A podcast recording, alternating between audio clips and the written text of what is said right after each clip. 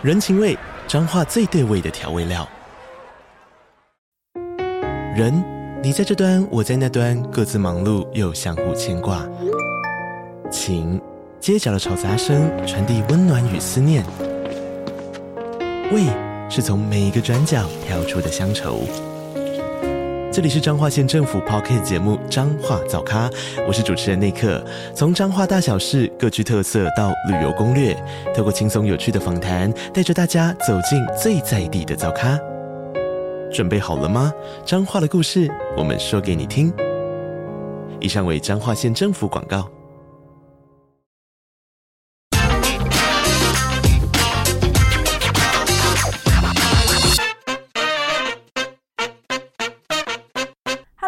好，欢迎收听《听经济》，我是这集编辑室 On Air 主持人林安妮。移民永远是一个大家会热烈讨论的话题。如果可以许愿的话，您想要住到哪个国家去呢？今天录音间的嘉宾是《经济日报》深度内容中心记者童泽荣，欢迎泽荣。大家好，我是泽荣。大家常说啊，台湾的父母最不辞辛劳，往往会为了子女超前准备。最近看新闻啊，今年刚恢复一年制征兵的役男入伍了耶。听说兵役问题是很多家庭过去一段时间移民的理由，泽荣，这是真的吗？嗯，哎，是有的哦。哦，我们做这个专题时候有访问过许多的移民业者，他们表示说，这两年来询问的家庭有明显增加，特别是哈、有趣的就是。话题都会先从小孩的教育谈起啊，然后兜兜转转，最后就会回到哎，当兵和打仗。看得出来，他们是有点担心买一张避险保单，被许多家长认为是办理移民最大的附加价值。嗯，这样听起来，很多父母嘛，其实为了孩子，真是打算从小到大就一路打算。一开始烦恼他们的教育问题，哎，等到大，如果家有男丁的人呢，就是会担心说，哎，这个兵役的问题会很困扰。对，呃，有些家长是对于兵役延长一年是觉得不太爽。呃，还有的家庭家长就直接表示说，哦，担心两岸关系会紧张，小孩当了兵之后，将来就会被征召上战场。有移民业者表示说，哈，这两年来他的客人八成以上就是为了这件事情而来。还有移民业者透露说，呃，最近有家长询问说，哈，还有听到说，哎，兵役可能会延长到两年，哎，大家消息来源非常多元。其实这个兵役延长两年，我也有在其他媒体上也有看过相关的类似报道。那有客人就说，哎，这样这下子他。他们就更没有意愿要留下来了。呃，我们可以大概提一下台湾的兵役状况。台湾从一九九零年开始，兵役是不分军种，全面就缩短为两年。到了两千年的时候，又缩短到一年十个月。到了两千零八年的时候，改成一年，就是兵役是逐次的在缩短。二零一三年起，是一九九四年后出生的役男，只要当兵四个月。但是今年开始又恢复要当兵成一年。就是二零零五年后出生的一男要当兵一年，这件事情就好像有点像是那种我们呃由奢反俭难的感觉嘛，因为好不容易缩短缩短缩短到四个月，现在又要延长为增加六个月，对，延长一年，年对，哎，不是增加六个月，是四个月变十二个月，八变个八个月，多增加八个月，就是、三哎三倍对不对？三倍。对，呃，所以呃就呃有传说可能要延长两年，那家长就会有更多的考虑了嘛。我自己有认识一家公司的小老板，他就是去年七月的时候就把两个小孩，其中一个男孩一个女孩嘛，就送到美国去洛洛杉矶去念念小学了。然后前一阵子也有听到台北呃某国立大学的老师，也同样就为了老婆就带着两个念国一的儿子就到旧金山去念书了。不过如果移民你是包含了兵役问题在考量的话，这件事情就是跟时间在赛跑，你真的要仔细盘算，因为你不管是寻哪一种。移民管道移民出去，不是说你今天想移民，你明天就可以顺利出去的。一男要免除兵役，你必须要第一个，你要先变成侨民。你要成为侨民的条件，就是其中一个就是你必须在侨居地要待满很长的一段时间。所以移民业者会建议说，家长如果你有这方面的考量，要提前规划。呃，因为有些人办移民可能四五年哈，移民的签证都没有下来，这个时候小孩长大了可能就来不及了。所以你真的要呃很在意，这就是时间的问题，一定要趁早规划。对，在看泽荣这一套很好看的专题哦，叫做《移民热再起》哦。其实里面当中有读到一个，这叫什么？书中 自有黄金屋吗？读到一句好关键的 wording 哦，就是对于家家中有男丁的这个父母来讲，这个孩子这个兵役问题啊，常常是还蛮烦心的。好像呃，在文中有读到这个孩子最好，如果是男丁的话，就在十六岁以前。就要规划出国，是十六岁吗？哦，对，就是你满十六岁的那一年的十二月三十一号之前，你就要就你要出去，对。对，然后你要在国外待满一段时间的，呃，那个年晚过了那个时间，你其实就是基本上就是要服，呃，就是说我们要尽我们的义务了，这样子，对，要去服兵役了。对你，因为你一定要在那个年龄出去，你才后续你待满时间，你才能够回来办侨民。对对，不然的话你就是一男。对，当侨民的话，就是他取得这个身份之后呢，他就是可以不用服兵役，但是他可以还是因为他具有这个侨民的身份，还是可以常常回到台湾这样子，是这样说吗？你侨民必须要满一定的时间嘛，你成为侨民之后才可以。但是如果你到十六岁以后再出才出国的话，你待在。国外，你就是没有办法，几乎很难再拿到这个身份了。对对对，所以真的对家有男丁的人哦，真的是要这个超前准备哦。那台湾时不时其实都会听到这个有移民热啊。那其实像去年，比如说裴洛西的那一段时间，哎，移民热就有听到了。那这次呢，是因为这个总统大选吗？是因为大选之后看到这个结果才有的吗？还是说其实？移民热就是一直都有，只是说我们都没有去关注它。等到在某一些特别的 moment 时候，我们才有看到它是哪一种啊？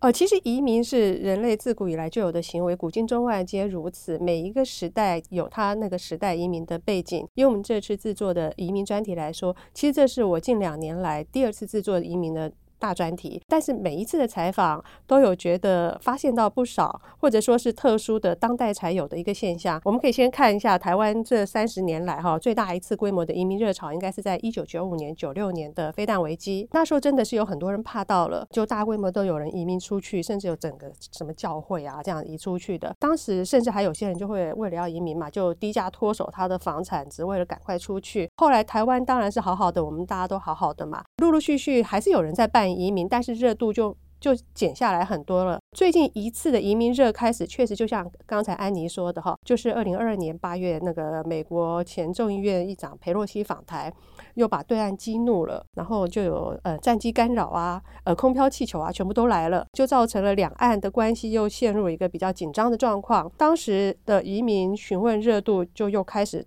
很明显的上升。那前年十月，中共十大媒体报道说，中共的中央总书记习近平又再度的提到说，绝不承诺放弃使用武力。呃，移民公司老板跟我说，哎，当天下午进那个进线的电话就超多。那个他是这么形容的哈，接电话接到手软，不夸张，每个小时都有电话进来。那去年初还传出说，因为中国大陆对我。我们的呃军事威胁不断增加。去年初呢，还传出说中国大陆对台的军事威胁不断的增加，美军还派出两百名现役的教官来台协训我们的国军，再加上呃兵役就在去年就是决定要延长一年嘛。诶，这下子哈。连那个在台湾的国际小学的家长也开始紧张了，就打算要提前把小孩送出国，因为很多在台湾念国际学校的家长是念到他们大部分都是完全中学嘛，念到高中毕业之后才去，主要是美国啦哈，去国外念大学。可是他们现在不要，他们就提前就出去了，对，因为中学、小学就赶快先送出去。对，就像我前面刚才讲那个、嗯、呃公司小老板就是这样子，他小孩小孩就在台北市念的是一个市区的，嗯。那他们不是这个拥有美国，就是说他们不是先天就拥有这个美国护照的人，对不对？他们只是说先过去读书，再慢慢取得身份，是这一种吗？呃，不是，呃，我问到这一个，他在台北市念呃念国际学校，他是有美国护照，但妈妈本来没有打算那么早送出去，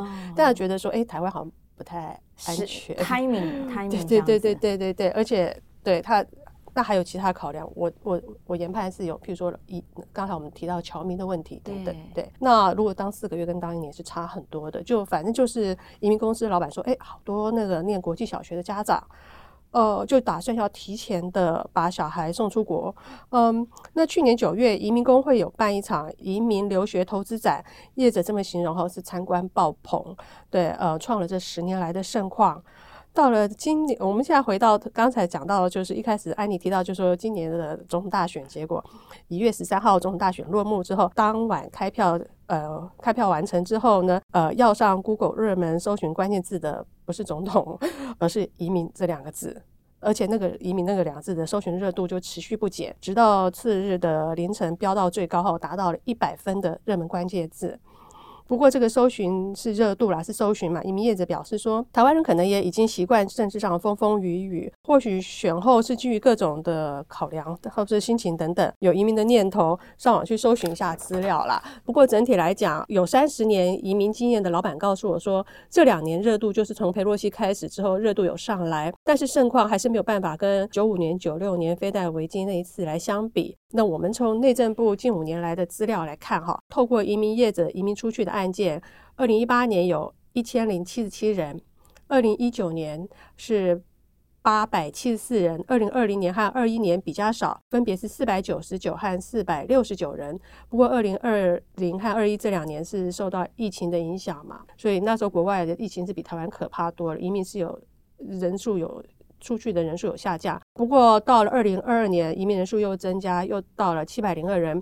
移民业者认为说，两岸紧张也是考量，但是真的导火线，他看到是蛮多，真的是兵役问题，因为家长就是想要赶快把小孩送出去，对。嗯，这样中整一下，其实哈，虽然讲说这移民啊，大家都都有这个用脚投票的权利哦，但是这毕竟这个移民不是说说移就可以移，我想去就可以去，还要前提呢，还是要取决于说人家的这个国家的政府愿不愿意收留我们这样子，愿不愿意发签证给我们等等的。那可不可以请教一下泽荣哦？最近这几年呢，台湾人啊，他们喜欢移民的几个热门地点可能是哪里呢？英语系的先进国家，就像美国、加拿大、澳洲啊，还是比较。热门嘛，毕竟因为这些国家都是大家认知里的强盛大国，也比较先进。最重要是这些国家都有很很好的教育制度，小孩在这里可以受到很好的教育，而且将来也可以有很好的工作发展。我们可以来谈谈看这些国家的移民状况。嗯，我这次有访问到移民工会哈，我发现一个有趣的现象。我们常说的移民管道，除了投资移民和技术移民之外，还有一种叫做依亲移民。其实，呃，业者私下跟我透露说，在台湾最大宗移民出去的方式是依亲。这也是可以回头看一下，我们刚才提到那些数字，才一千多人、七百多人。其实很多人依亲，他直接是在呃国外办，可能没有透过我们的移民业者。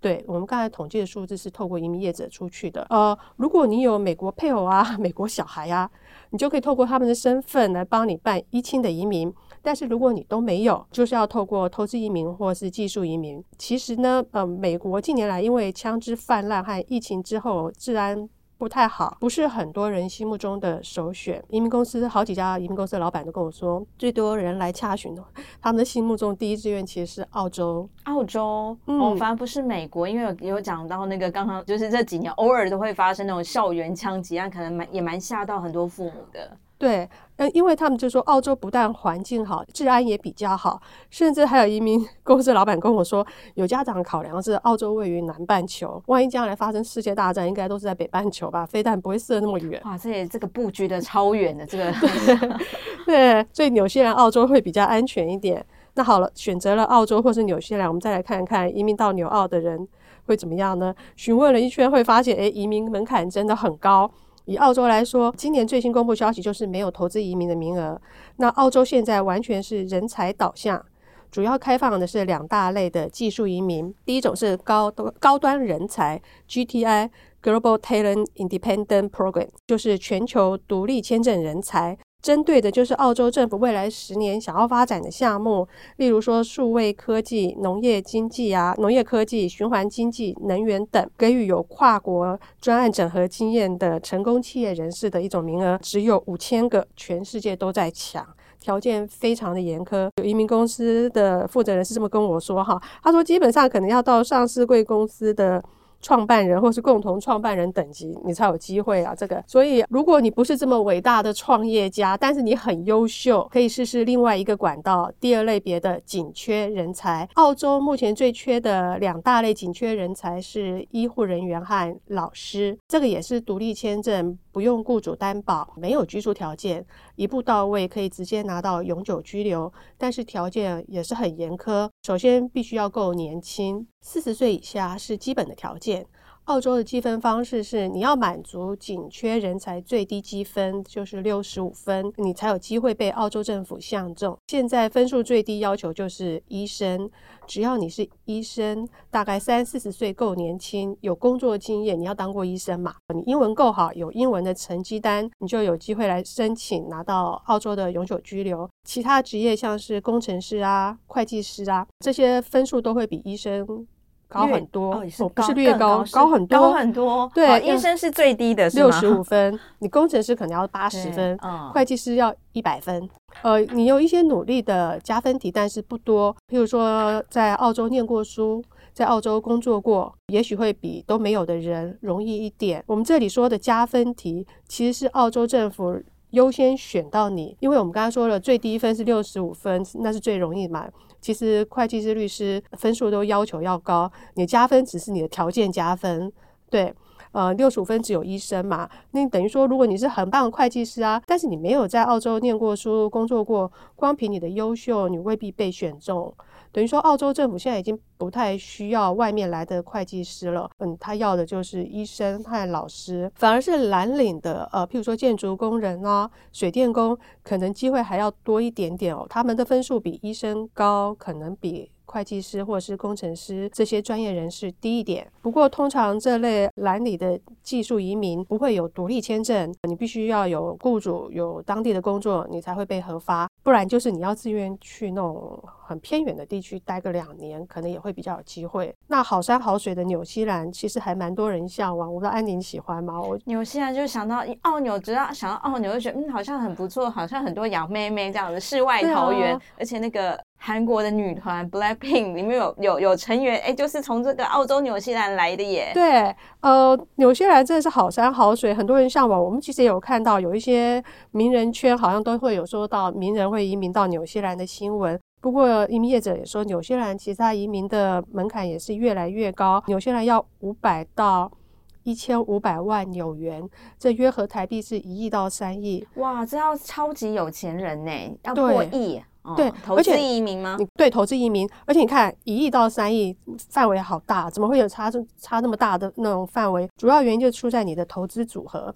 如果你愿意全部都投资在高风险的新创事业，你可以只用只只用一亿吗？啊，对，只用五百万纽元，就是台币一亿。但是如果你要一半稳定，一半固定。高报酬，呃，有有报酬的，你可能总投资金额就要更高，所以才会有一亿到三亿的 range。那但是你不管你怎么搭配，呃，他们是告诉我说，说到底你都还是得配一部分高风险的新创事业在里面。所以，即便我这意思是说哈，我投这一亿到三亿到这个纽西兰去哈，就是可能哎投资高高风险，这个它就是一个很大的 gambling 呢。有时候可能也许我就投到一家很厉害的这个公司，就回报率三百倍。对对对，但是。也有可能这个，哎，因为创业总是没有太高的成功率，也有可能是打水漂这样子。是。对，所以很多人来澳洲和纽西兰，哎，询问了一圈之后就知难而退了。那知难而退就退而求其次，就还是回到美国、加拿大，因为美国和加拿大是你只要资金足够嘛，你还是有办法移民过去。哇，这样听起来真的想要去哪里，真的都需要好好阅读一下各地的这个条件。我刚才听到这个澳纽，哇，他们原来这几年是很紧收这个门槛的，要过去不是那么的容易。嗯，那我们来说说看哈，最多人后来还是会选择回到美国嘛。美国的投资移民的门槛是从之前的五十万，近年来也增加到要八十万美元，美元，嗯，对，换算成新台币两千四到两千五百万元之间。一下从那个三亿飙到对，你听到两千五百万元，好像。没没那么没那么刁了这样子，是，所以看看起来两千五百万听起来对我们来讲，是要忍受枪支泛滥这样子。哎、欸，你选好一点地方吧。但是跟这纽现在比起来，真的美国就是便宜太多了。我这次其实有访问到另外一家，他们是进口韩国的食品的贸易公司的老板哈，他们是属于那种还在投资移民路上的人哈。他也是有三个小孩在念小学，原本就是打听的就是澳洲，但是后来发现澳洲不太可能就，呃又急着想要再早一点出去嘛，就最后就选了美国。他告诉我说，他选择的是一个酒店开发的投资案。他跟我说，他目前进度是已经都在规划了嘛，而且都请移民顾问公司处理了。现在是准备说过完年之后，新台币汇价好一点的时候，就要把钱汇出去。因为其实你看哈。之前六月呃去年六月的时候，新台币还有到三十点多，对，现在是三十一点多。他为什么要等汇价好一点？因为是八十万美元，差一块钱是差八十万新台币。哇，一台呃、嗯、国国产车吗？差不多。对对，国产小车。对，所以他说他过完年，他不管怎么样。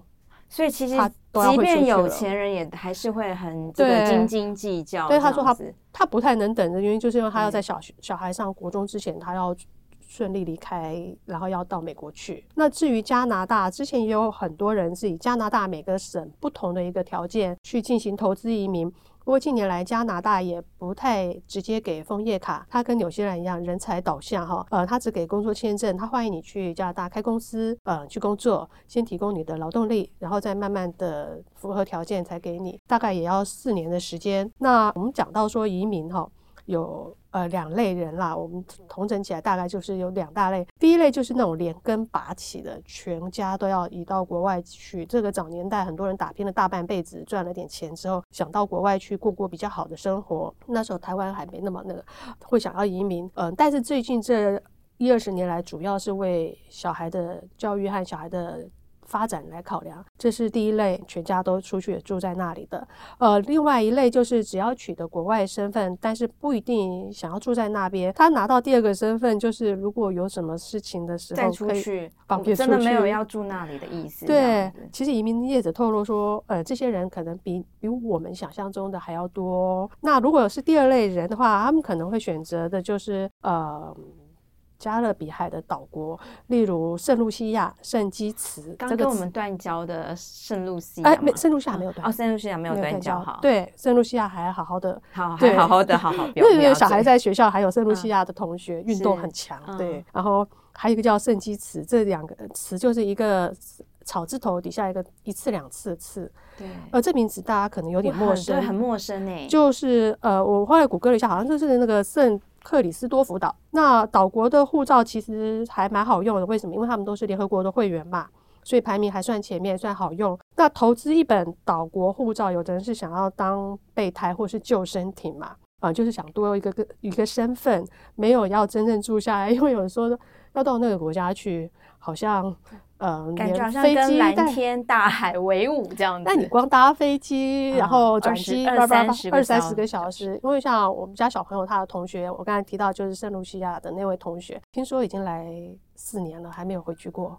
对，因为舟车呃飞机往返太困难了，这样子。对，所以哎，他们为什么要拿出来当拿这个岛国护照？除了要当备胎、当救生艇之外，呃，还有一个可能是让小孩方便念台湾的外侨学校。哦，因为外侨学校你有限制，就是要外国护照。哇，是不是啊？真的，台湾的父母真的是非常超前部署哎、欸嗯。对，所以呃，但是如果通常你会长久打算要住在你的。移民那个国家的话，就当然还就是我们刚才讲到以美国、加拿大等英语系国家为主。另外还有一种哦，呃，前几年欧洲经济不太好，我们都听到欧洲欧洲是五国还是四国？对对，欧洲国家那经济不太好，就会开放一种叫黄金签证，像是葡萄牙，你透过买房子，你就可以取得黄金签证。那欧盟的黄金签证，它不是永久居民，是一种长期居留的签证的一种啊。呃，你可以自由进出生根区念书、工作，享有医疗福利都没有问题。不过这个黄金签证跟永久居留权比起来，还是有级别上的不。不同还是稍微低一点。呃，你拿到了欧盟的黄金签证，你可以自由进出，对。但是有一些签证的呃期限的规定，你还是必须要遵守，所以跟永久居留不太一样。不过哈，呃，随着移民大量的增加，然后因为他们开放这些，就是希望你移民的。金钱挹注嘛，对，嗯、那这些国家后来经济也好转了，现在黄金签证的门渐渐的就关的比较小了哈。那嗯，其实对岸还蛮多有钱的人，就是透过这些方式，譬如说买房子或是捐赠，呃，移民出去。因为我自己也有认识一个上海的有钱朋友，他就是透过捐赠的方式，就全家就移民到爱尔兰了。对，哦、爱尔兰对，不过爱尔兰听说最近也是关的蛮、嗯、门也关起来了啦，嗯、对，不不太容易了。那还有一个叫做土耳其，投资一本土耳其护照，在台湾还蛮热门的。呃，其实我们可以上移民工会网站去看哈，那些公司的介绍，诶，主打土耳其护照的移民公司真的还不少。哇，这个真的是好，让我们这个原来其实如果要真要去，对，还是是有地方去。比如说这个澳纽实在是门关的太太太多太多了，几乎紧闭了，我们很难去。然后很多父母哎退退而求其实，想说哎去英语系国家，去英美这样子。哎，如果再不行的话，可能有人想说哎去岛国。哎，岛国如果再不去再不行的话，哎看看那个欧洲的有一些黄金签证。对，土耳其居然也是一个热门地这样子。土耳其对，呃，我觉得蛮有趣的，但是。我从来没有想过这个土耳其，对，想想有想去旅游，但是没有想要说，哎、欸，我要取得他的护照。对，欧亚大陆的门户嘛，嗯、看起来是好像又是个文明古国。移民公司跟我讲说，哈，呃，投投资土耳其护照，你知道大概就是存五十万美元等值的土耳其里拉，呃，进去土耳其银行摆三年。不用做移民监，从送件到取得护照大概一年。呃，这些是他们跟我说，我采访的时候问到，我自己没有办过。对，那算是相当快速嘛。而且你五十万本来是要投资里拉，现在好像是放美元也可以。所以因为前几年里拉暴跌，后来好像改成是五十万美元，你就可以保本，但你要摆那边摆三年。另外就是你的律师费加上代办费，取得土耳其护照的费用大概是五万美元，所以以一资投资移民来讲说，这个费用也不算说太高，所以这些都是土耳其吸引人的原因之一。那你再不然还有一种是最近也蛮。多人在问的就是泰国的精英卡，类似买高尔夫球证的概念。你就是花钱去买这张精英卡，看你买多少时间，你就可以自由进出泰国。呃，但是这个不是移民，它只是一个类似俱乐部的概念。你拿到那张精英卡，它是有时效性的。如果时效过了，你就是再花钱再买。嗯，这样听起来就是，其实大家还是要要分辨清楚哦，免得这个这个我们我们以为说，哎，我们其实办的是移民。但结果不是诶、欸，他其实你取得到的那个东西，诶，不一定跟这个永久居留是有关系的。有时候他只是说，诶，让你可以这个呃多次进进来这样子，然后也许有一些福利是说啊，你可以念书什么什么的。但是其实它跟永久居留还是有差别。所以这个我们假设说，我们的听众朋友当中有要移民的人呢，有动起心动念想要移民的人，就要分辨清楚哦。那既然有人这个急着移民啊，自然也会有人抢要抢着要做生意哦。但这个我们都知道。就是越急着要做做一件事情啊，越容易被骗哦。那我我不晓得说，整容这边有没有一些案例啊？就是有没有这个告诉我们，想要这个移民的朋友，有有打算要做移民规划的朋友，哎，要怎样避免被骗，掉进这个雷坑这样子？哎，真的哈、哦，如果把移民当做是一个投资的话，你就真的要小心避免踩雷。嗯，怎么说哈？去年底刚好就有一个新闻说，有一位台籍的女性，她曾经，她向那些曾经在澳洲肉品工厂打工的打工度假的国人说，她可以协助洗签证，取得永久居留权呢，呃，那种方式来行骗。就有数十个台湾人就被骗了。之后那个嫌犯他还有用群烂的群主啊，组一个群，说是呃他自己是移民顾问啊，可以协助台湾人以投资移民的方式来移民到澳洲。就这样子骗了好多人。那诈骗金额大概是有两千多万元。那移民诈骗新闻其实时不时的我们都会有听到。我自己身边也听过一个朋友讲说，他自己的经历是，他认识一个自称是跟澳洲政府关系很好的台湾人，然后那个。人就告诉他说，他愿意介绍澳洲的高级官员给他认识，然后由澳洲的高级官员出面推荐，让我这位朋友可以比较轻松快速的方式移民澳洲。后来这个穿针引线的人又说，呃，他们见了几次面之后又说，哎，澳洲政府在紧缩移民政策，哎，呃，所以就拖了很久。我朋友说他从头到尾都没有见到那个传说中的澳洲高级的政府官员，他开始觉得怪怪。那我问他有没有损失，他是跟我说幸好没有没有多大。财务损失啦。不过移民真的是就要很小心。如果你是要投资移民的话，因为我们刚才讲，以美国来讲也是八十万美元，新台币就两三千万元起跳。澳洲、纽西兰更不用讲，是要上亿。避免移民踩雷，第一个就是要去查阅移民法规，无论你是找谁帮你做嘛，譬如说。移民顾问公司或者什么，首先要注意就是你要确认你这个国家是不是有移民法规。确实是有一些跑单帮的很厉害，他们关系很特别，可能会跟某些国家的政府关系很好，可以从领事馆帮你拿到护照，因为有一种护照叫外交护照，但是是特殊规格，不是一般人可以轻易取得。所以移民公司的人跟我讲说，这个我们一般人就不要去想这个问题了。那反正正经八百的国家，他会把移民。列入法规，制定一个成文法，然后他核发签证、护照的规定都会有所依据。有人说可以帮你签证洗白，建议你先去看看。到底你要移的这个国家有没有一条法规是有这一条的？这个、这个签证可以变那个签证的，嗯，所以你避你要呃免得你人财两失嘛，你可能最后不然你拿到了那个 内本，你到底能不能用？然后你的钱到底到哪里去，都会。都会很可怕，不知道。对，那第二件事情就是避免踩雷，就是你要慎选你的移民公司。移民是要跟时间赛跑，对，不但要花钱，而且还要花时间等待。所以有些人可能会很心急，就会想要去便宜或者是捷径，对，结果就嗯掉进雷坑了。对，所以市面上有很多那种非法的移民广告呃广告啊，或者是那种什么跑单帮的啊，一夜式的广告。就建议都不要相信，因为移民是一个特许行业，管制算是还比较严格，所以你要找到合法的移民业者帮你办，呃，你就不妨上中华民国移民商业同业工会的网站，嗯、因为网站上面会有他的会员名单，嗯、呃，还蛮还蛮多家的，几乎公工会理事长就跟我说。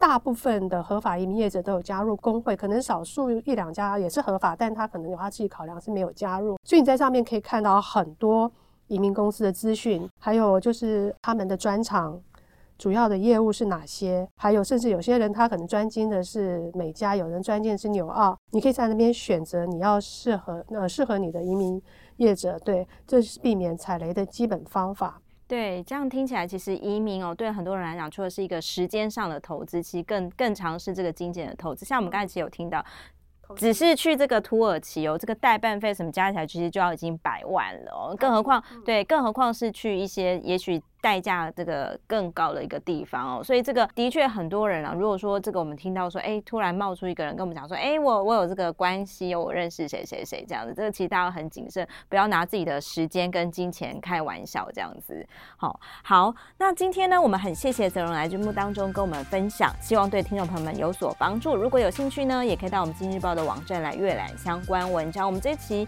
好听又好看的专题叫做《移民热再起》啊。刚才听到这里呢，其实会想说，哎，我到。到底有没有这个移民的这个需求，或者说我有没有这个移民的这个条件等等的？那如果说呢，我们暂时没有要移民，或者说我们根本其实就啊，我们就放弃，我们就好好这个待在台湾呢？我们呢还是可以这个祈求这个。就是期待新的政府创造更和平的两岸关系，也许我们就不用移民了。喜欢我们的节目，也记得给我们颗星的评价哦。如果有任何想收听的节目，或是对本集节目有任何的问题呢，也欢迎留言告诉我们。这一集节目就到这里喽，谢谢泽荣，谢谢听众朋友，谢谢大家。